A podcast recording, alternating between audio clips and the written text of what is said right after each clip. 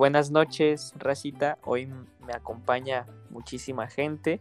Bueno, no tanta, pero sí más que el anterior. Primero voy a presentar al buen Alonso. ¿Cómo estás? Buenas noches, Alan. Buenas noches, muchachos y gente que nos escucha. Estamos muy bien, estoy muy bien. Eh, agradecido con la gente que sigue apoyándonos. O sea, nos van sumando cada vez más escuchas. Entonces, agradecemos que aprecien este bonito, eh, esta bonita mierda que les damos con todo nuestro cariño. Y esperamos poder seguir eh, dándoles episodios más seguidos. Saludos. En efecto, y cabe aclarar que ya se acerca el fin de la primera temporada, ahora que ya se acaba el torneo, claramente porque pues no vamos a tener de qué chingados hablar, pero bueno. ¿Quién se va a morir en este final de temporada? El Gober. y bueno, también nos acompaña Diego. ¿Cómo andas, Diego? Ah, al 100 porque ando aquí de la verga porque perdieron los Pumas, pero vamos a desahogarnos aquí. Así es, sí que pues, no sé qué decir de ese resultado, pues sí me da gusto, la verdad, por mi afición obviamente, pero pobres Pumas, dos veces humillados en semifinal. Que en paz descanse. En efecto. También por aquí anda Samuel. ¿Cómo estás, Samuel? En este barco todo es felicidad, mi Alan. Aparte del resultado, pues ya contentos de regresar a grabar. Nos habíamos dado un descansito de, de la seguidilla de seis capítulos, entonces nos tomamos nuestro tiempo. Ahora sí no fueron tres meses como la vez anterior. Y esperemos les guste la historia de hoy. Va, va un poco involucrado, como siempre, en nuestra opinión personal.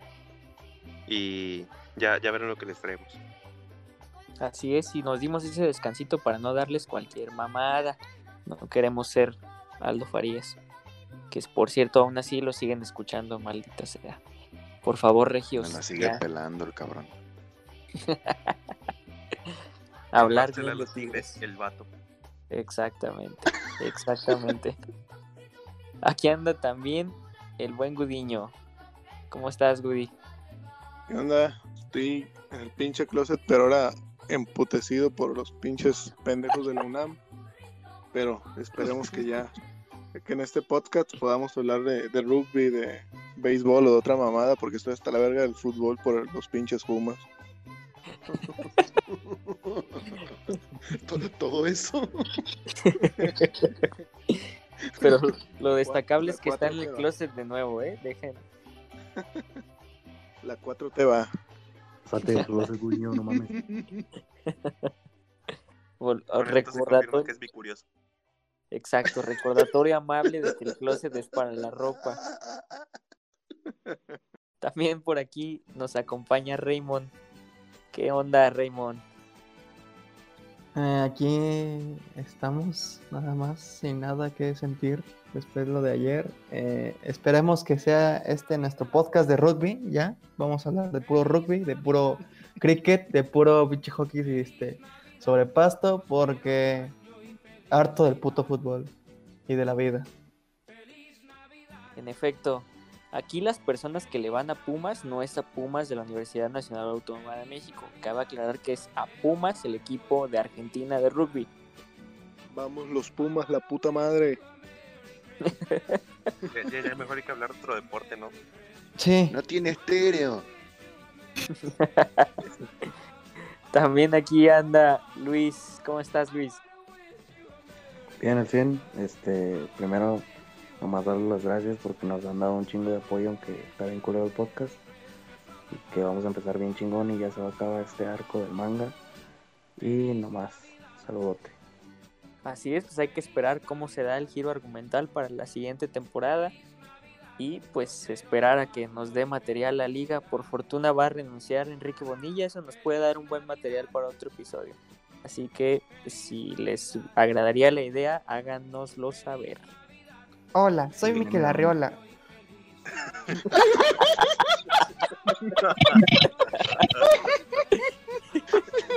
soy, soy católico y conservador.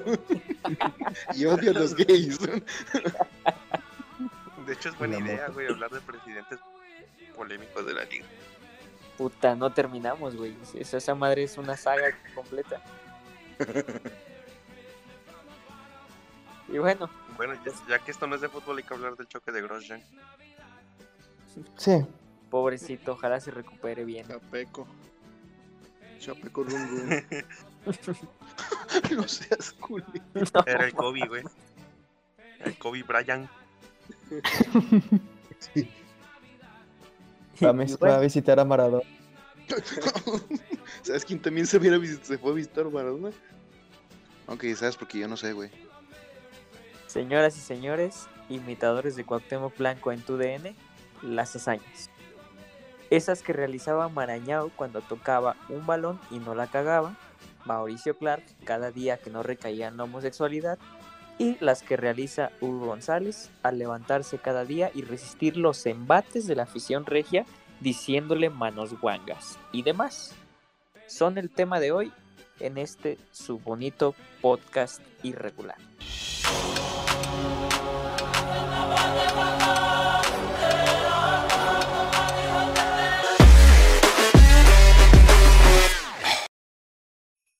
Una hazaña es considerada como una acción heroica que es digna de ser destacada, y se da cuando un escenario positivo es poco probable y suele pasar.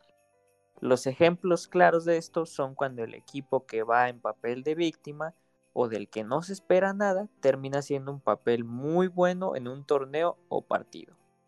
Y esto justamente pasó por primera vez en 2005 cuando la selección mexicana sub-17 se coronó campeona del mundo en Perú derrotando a Brasil 3-0 en la final. Un equipo que el país no atendía y que solo se podían ver sus partidos por Skype, terminó ganándose el respeto y la admiración de todo el país debido a su excelente papel, derrotando rivales como Holanda, Uruguay y Costa Rica, con un Carlos Vela imperial y un Giovanni Dos Santos con un nivel top. ¿Recuerdan dónde estaban, qué estaban haciendo cuando pasó este primer campeonato mundial en Perú? Tenía 13 años, lo más probable es que se me estaba jalando. Justo en el momento, ¿no? Con el gol de Eder Guzmán. Sí, ¡ah! No, lo que, lo que se me. Con el de Omar Esparza, güey. ¡Ah! no este Prieta metió gol, güey, hijo de esa chica. El gol de Belardo No. Esparza.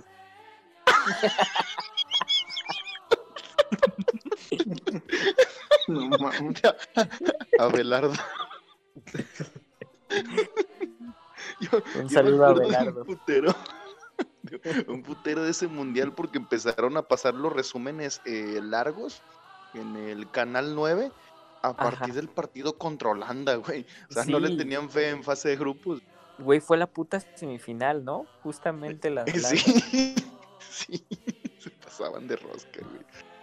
Sí, creo, creo que de hecho ese partido ya lo transmitió TV Azteca, porque yo me acuerdo que, que yo sí estaba viendo los partidos desde fase de grupos, pues por Skype pues, eran los únicos cabrones que, que los tenían, y, y me acuerdo que ya cuando empezaron a ver que pasaron a cuartos de final, este, y sortearon muy bien a Costa Rica, pues TV Azteca les empezó a poner atención y decidieron programar el juego contra Holanda, donde metió gol Villaluz, por cierto.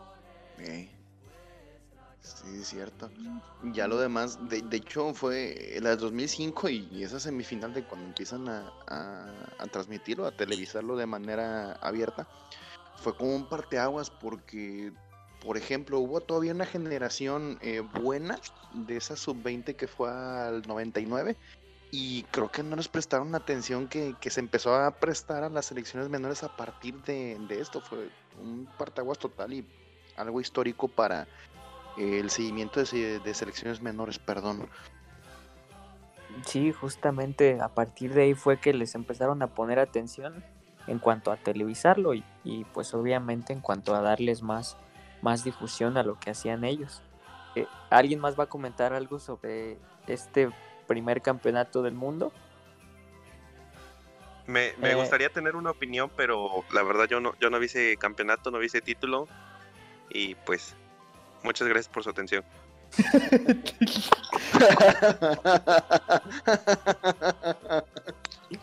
Yo, Y solo- bueno. yo, yo sí me acuerdo algo de, de ese mundial. Estaba igual morrillo como de 13 años. Y me acuerdo que le pusieron una madriza a Holanda. y creo que algunos jugadores de, de esa selección de, de Holanda, creo que Stekelenburg era el portero.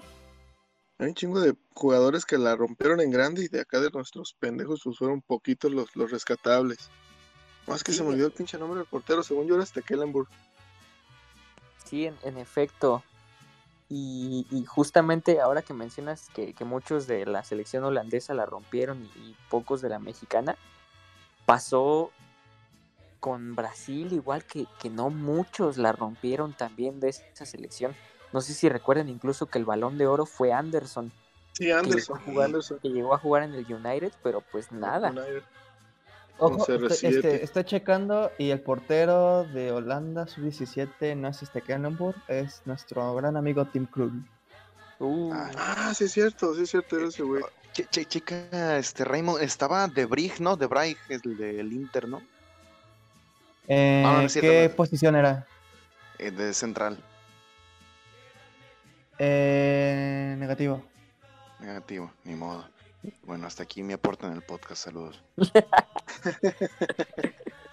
Luego la fecha, nunca olvidar la pinche fecha que era súper morboso que, que justamente el 2 de octubre se iba a disputar la, la sí, final y la, la gente mamadora de aquel tiempo que, pues sí, hacer las comparaciones con que el fútbol Los primeros chairos. una fecha tan importante. Sí, sí, sí.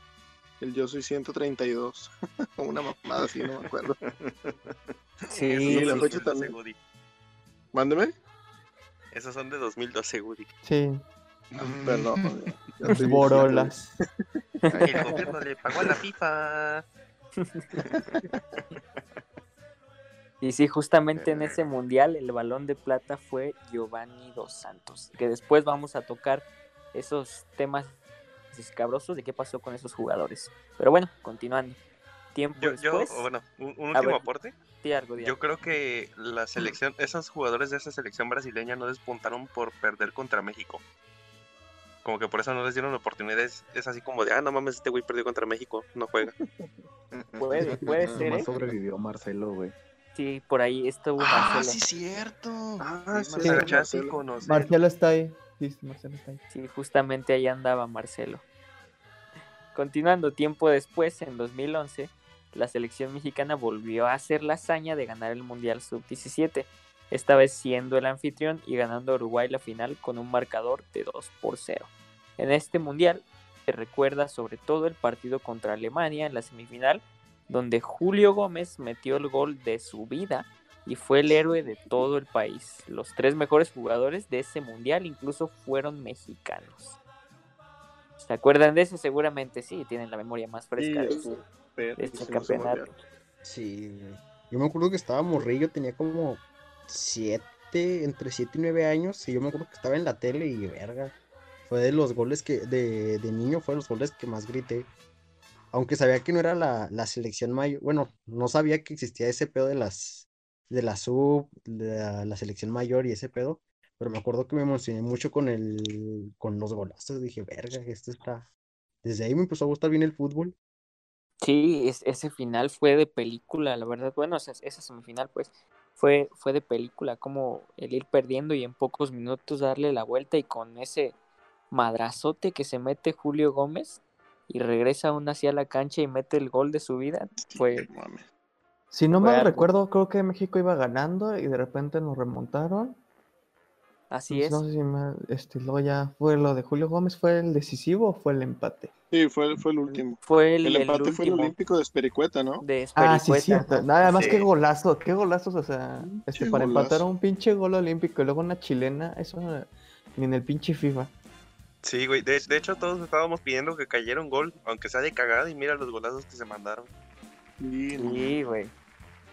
Sí, sí, fue una remontada épica. Lo que yo tengo muy presente es de que el Julio Gómez se aventó todo el torneo dormido y de repente llega contra Alemania y se destapa el cabrón. Ya sé, güey, y, y justo por eso se ganó uno de los balones, este, de los tres mejores jugadores del mundial, güey. Justo por ese juego. Que ya recuerdas lo que platicamos de, de entre semana. Para mí, mi opinión personal, y coincidimos ahí tú y yo, eh, Carlos Fierro era- el balón de oro. Sí. Carlos Fierro se, se echó a la espalda a México de principio a fin. Sí, creo que hablo, hablo de memoria, pero creo que fueron cuatro goles, cinco asistencias, güey. Son, son números El- muy, muy, muy importantes en un el torneo tan hype- cortito. El hype de ese cabrón durante esa época, este, en lo que yo recuerdo, que hubo muchas páginas fanfics así de este fans de Carlos Fierro y la mamada, güey. Chingo Las niñas empezaban, es, es- ajá, todas estaban pinches locas por ese güey. Sí, sí se Yo armó que decirte, yo le tenía mucha esperanza de Carlos Fierro. Puedan reírse. Yo creo que- Pues Yo yo creo siempre que he sido fan del fierro. El que decepcionó más fue el pollo, porque ese güey lo trató muy mal la vida. Le Sí. aplicaron el pacto de caballeros, lo mandaron a Juárez, al Veracruz, lo echaron de Tigres. Se rifó en Portugal en su momento, y no lo pelaban para la selección ni nada. Y luego llega aquí, tiene un buen nivel y le rompe la pata al Giovanni de Santos. No, déjate de eso. Déjate de eso, lo, lo, lo, lo banqueó un morro. El Tiva. Saludos al Tiva Sepúlveda, sí, saludos al Tiva sí. Sepúlveda, chingas Güey, a tu güey, perra ¿sí, madre. sí es bueno o nada más fue ese partido contra el América? Eh, no, él no ha tenido partidos buenos. Es que lo, lo que No, tiene no, mucho es no. de que le echa un chingo de ganas, ¿no? Pero es lo único que tiene. Eh, no defiende bien su espalda. De hecho, un compa que tengo, saludos, este, a Toño Serrano, chingas a tu madre, pinche Jack. Este, me decía que Chicote nunca iba a ser titular eh, con Chivas, es- estando el Tiva de titular. El cabrón no sabe defender su espalda. Entonces, si no sabe defender su espalda, el chicote que se la avienta este, para arriba, pues está cabrón. Pero no, es, es- es- le falta mucho por pulirse. Y no lo está puliendo. Pues es- está joven, por suerte. Y, Volvamos y- al tema. y- y de ese, y de ese mundial, mm, recuerdan que bastantes alemanes fueron los que se enfrentaron en la confederaciones anterior a Rusia Sí, contra la selección mexicana. pues el güey más emblemático de ese era, era el, el güey de, de Liverpool, Can. Sí, Emre Can. Estaba él y el, y el carnalillo de, de Kedira. Y pues Ah, ese güey ya tenía minutos sí. rodaditos en, en primera división de Europa. Y sí fue un madrazote ese que se E-, Ese hizo con en Alemania. Por, en el Leipzig, ¿no? no me acuerdo si en el Stuttgart. Andaba No, jugando un equipo no, sí, es el, el Reni Kedira. Ajá. No, no, no, yo hablo de Can. Ah, Catán andaba jugando en la Premier. ah, el, el Emre Can sí está en el diario. Y, y- y justo, del Bayern.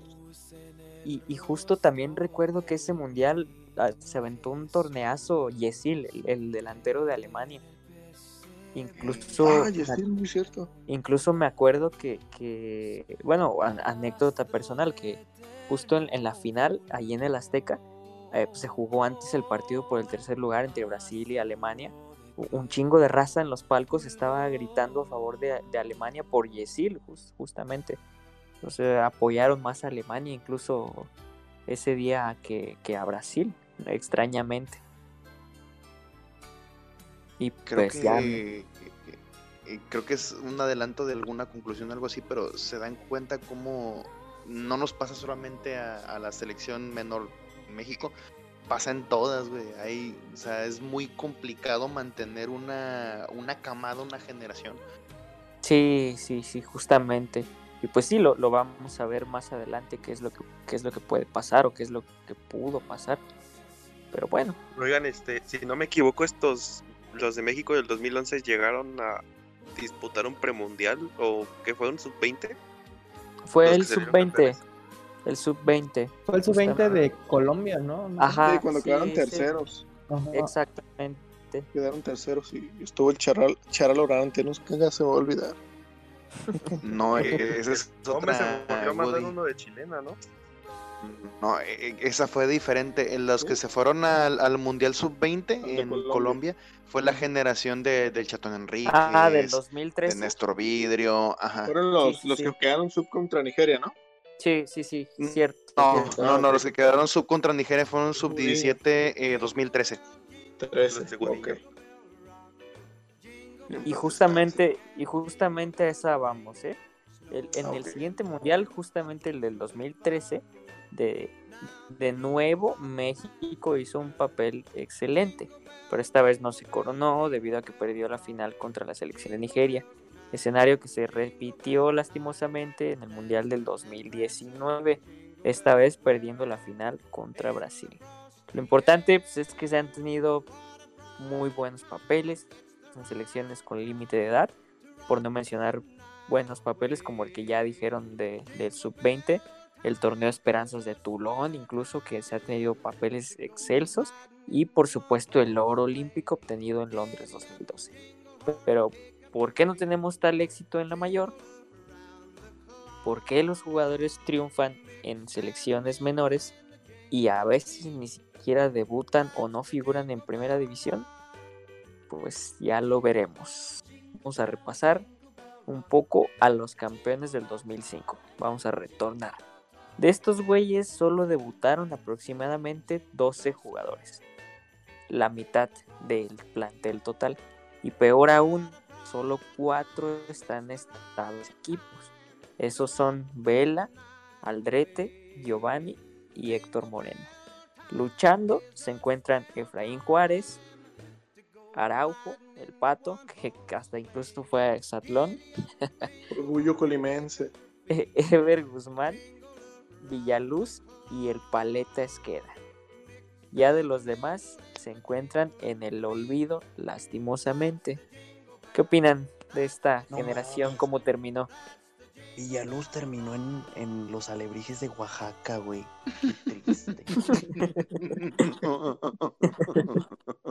Yo digo que de todas las elecciones, güey, que han sido campeonas o que han estado cerca, es la más rescatable, güey. Porque pues Vela se hizo medio referente en el en el- la Real Sociedad. Yo- Vela es un idolazo allá, ¿eh? Sí, no, y se fueron rápido, o sea, no, no duraron mucho en irse a Europa. Vela casi, bueno, Giovanni ya se Vela formó, se fue Vela al se fue Arsenal siguiente al Vela ni siquiera debutó aquí, ¿eh?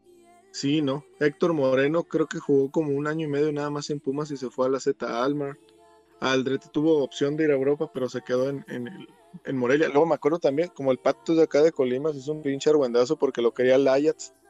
El Y Ajax, pues ya no. sí, cierto es lo que iba a decir yo. Se quedó en, en Chivas, pero hizo buena carrera un buen rato con Chivas. Sí, Y Giovanni fue a fue a los Exatlón, ya se Spurs, casó ¿no? Ya se casó en Exatlón.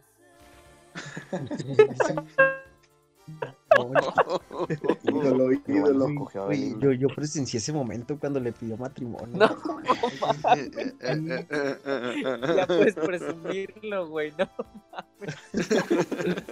No, de- deja tú. Haz de cuenta que pues están los, los güeyes en cada fila y luego llega Rosique y tú, güey del azul, ¿qué piensas de la próxima competencia? Ya empieza a tirar su rollo y luego ya, ya sale Pato, con permiso Rosique, yo quiero decir unas palabras. Y luego ya tira su rollo de que no, es un gran orgullo estar aquí en Exatlón compitiendo, gran com-". ya se le empieza a cromar a todos. Y ya, y en especial a mi, a mi novia Suri, que, que quiero decirle que si se quiere casar conmigo, ya la morra pensando que le diste feo, y que saque el anillo, güey, ya, y, y ya le dice a Rosique que si no quiere ser el padre. No seas mamón, güey, no. Patrick, el padrino de Chelas y esas mamadas. ¿verdad? Sí. Ah, está pinche Pato. bizarro. Tremendo el giro que dio la vida del Pato Araujo, ¿eh? De Acá es Dios, acá es. Él puede ser Fíjate, Colima fíjate, Dios. ta- tal, tal fue el giro que fue el cabrón que levanta la copa, güey. O sea, imagínate, de, de levantar la copa del mundo, ganándole 3-0 a Brasil con autoridad, con contundencia, a casarte en el hexatlón. Chinga tu madre, pinche vida. Acá tiene hasta escuelas a su nombre. Es un pinche idolazo acá en Colima. Y deja tú, no nomás orgullo, la neta, El primer campeón del mundo levantó la copa y es de Colima, no mames. Se, se merece todo, Patito. Son. Exatlón. Ay, luego está bien mamado, neta. Sí, dijo No, que- no me sorprende que en unos cuatro años sea gobernador, cabrón. De ahí. No, no, no se puede porque Colima es colonia de Jalisco, güey. Entonces no. No Jalisco del Sur. Y bueno, sí, de estos que mencionamos que por ahí se encuentran luchando, creo que al que le ha ido peorcito, pues es a César Villaluz. No mames, pinche. A partir, a partir de ese madrazo de Cruz Alta, donde quieras que estés Cruz Alta, chingas a tu madre. Villaluz perdió su confianza y se fue a la mierda su carrera. Se, se fue incluso un equipo de, del Pasto, ¿no? Un pedo así. Estuvo hace poco en Guatemala. Centroamérica, en Guatemala. En Guatemala. Era capitán incluso allá y era como una figura en, en la liga. Fue ídolo, güey. Hablando de lo que le pasó a, a Villaluz, ¿crees que sea solamente por confianza o si crees que la pinche sacudida haya terminado algún daño neuronal? No creo, pero Pues no lo sé, güey, por la forma como cayó, puede ser, pero pues eso lo debieron haber visto los médicos y no vieron nada. Es como un más tramo psicológico, ¿quién sabe? Sí, sí, posiblemente haya sido por ese lado. Imagínate Es que de repente estás jugando para bien a gusto una puta final y de repente te compulsionas y no mames. Y ese güey pintaba para cosas importantes. eh, Era muy, muy Sí, bueno, sí, cabrón. sí, era muy bueno, muy, muy bueno. Pero bueno, las cosas de la vida. El Paletas quedan en Europa. Ever Es que- es lo que te iba a decir, que el Paleta había tenido una- un calvario parecido al de, al de Villaluz, porque a él no lo dejó en paz la pinche fascitis plantada. Y se aventó también con unos dos años eh, medio entre el retiro, entre que se sanaba, porque es- está cabrona la fascitis, no, no la eliminas tan fácil, y menos siendo deportista de alto rendimiento. Así es. Sí, se recuperó y ya también ahí ya es figura en su equipo. Este, Ever Guzmán. y Bueno, según aquí en Transfer Market, Enrique, Enrique Esqueda no tiene equipo. Ah, bueno, era figura. Bienvenido al mundo de la pensión, Enrique Esqueda. Su último equipo fue East. Bengal, allá en la India, güey. Sí, estuvo en la India. güey. Un saludo al Paleta Esqueda. Esperemos que pronto reciba su beca de AMLO. Que pase el código de QR.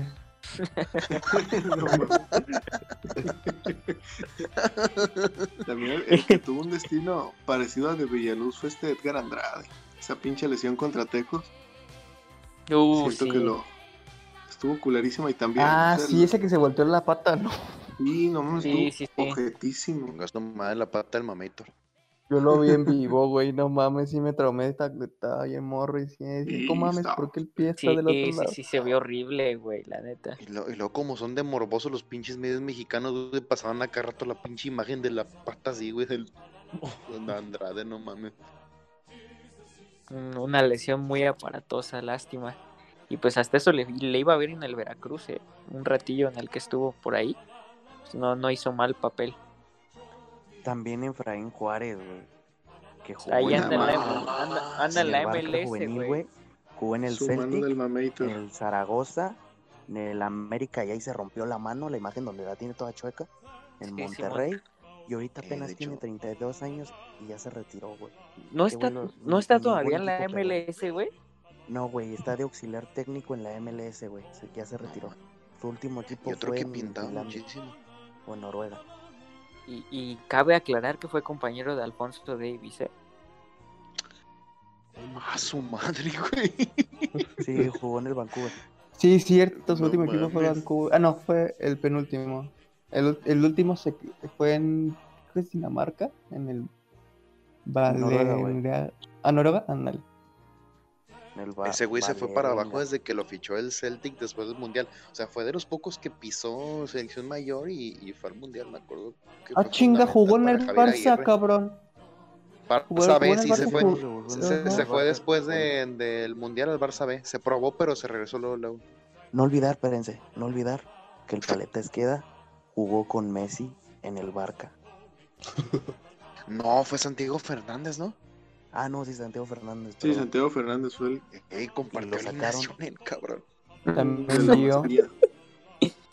Y es de la pinche camada de, de Piqué, de Messi, de, de Busquets, de, de todos esos cabrones, de Fábregas, Fábre- Fábregas, perdón. No mames, y acabó. Ese Dando las cabrón le, acabó la vida ese partido contra lo que te iba a decir a Cople.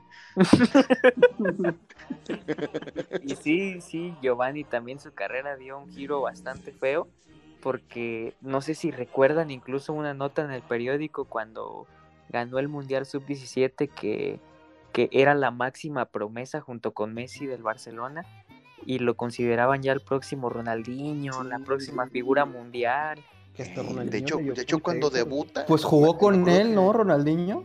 Sí, y Messi. Sí. De hecho, Sí. se fue eh, por consejo de Ronaldinho, güey. Y Boyan lo opacó y Boyan está igual de pinche madreado que, que él. Y, lo que te iba a decir, me acuerdo que en ese momento le llamaban la delantera del Barcelona los cuatro fantásticos, que estaba Eto, Henry, Ronaldinho y Messi. Y el primer campo, el cambio siempre era eh, Giovanni. Giovanni. Sí, Giovanni exactamente. Y, y Boyan eran los dos. Y, y Estuvo justamente. con Rafa Márquez también, ¿no? Sus últimas Sí. temporadas. eh, Sí, Sí, también. Compartió con Rafa video, también. Y también, si recuerdan, llegó al, a los Spurs como, los Spurs. como figura, o sea, con, much- con mucha sí, promesa. Llegó Y junto con Modric, güey, y lo con. Modric, exactamente. ¿Y cómo terminaron los dos? Sí, Uno con el balón de oro y otro, bueno, se chingó a Belinda, es lo, es lo Sí. mismo, equivale lo mismo. Es lo mismo. Balón de oro. Hay, hay jerarquía. Eh, ch- chingarse a Belinda, abajito el balón de oro. Zapito mil veces mejor que el balón de oro.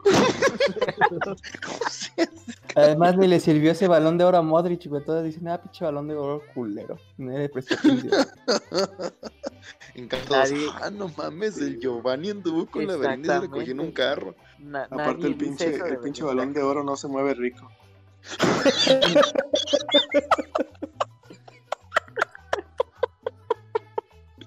Y que, haciendo paréntesis, yo creo que Belinda sí, sí sabe mover bien macizo, güey. Cada cabrón con el que anda se la tatúa, güey. El Lupillo, güey, el Noda, ¿alguien más? Este, el Chris Angel a lo mejor, güey, no sabemos. Solo Pero desapareció con su magia. sí, tenía un tatuaje que decía Belly, güey.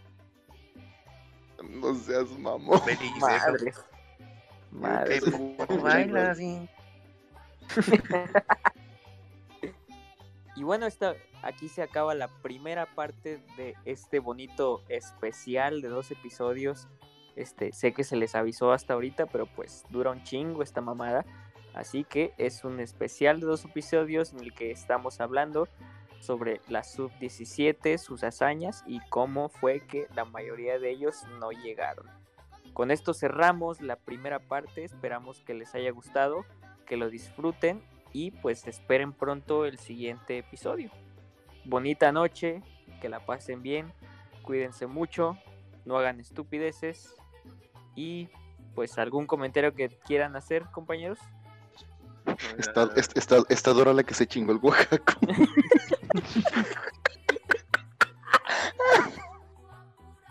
Se viene la bufa. Ninguno, chinguen a su madre. Y venimos del futuro, por cierto. Que, dime, dime. Mi, mi gente, si van a ser futbolistas, échenle ganas para que no, no acaben en el hexatlón. Muchachos, vengo del futuro, apuéstenle, apuéstenle a Pumas 4-0. Se los recomiendo. Y listo, nos vemos la próxima. Cuídense. Hasta mañana, si Dios quiere que descansen bien.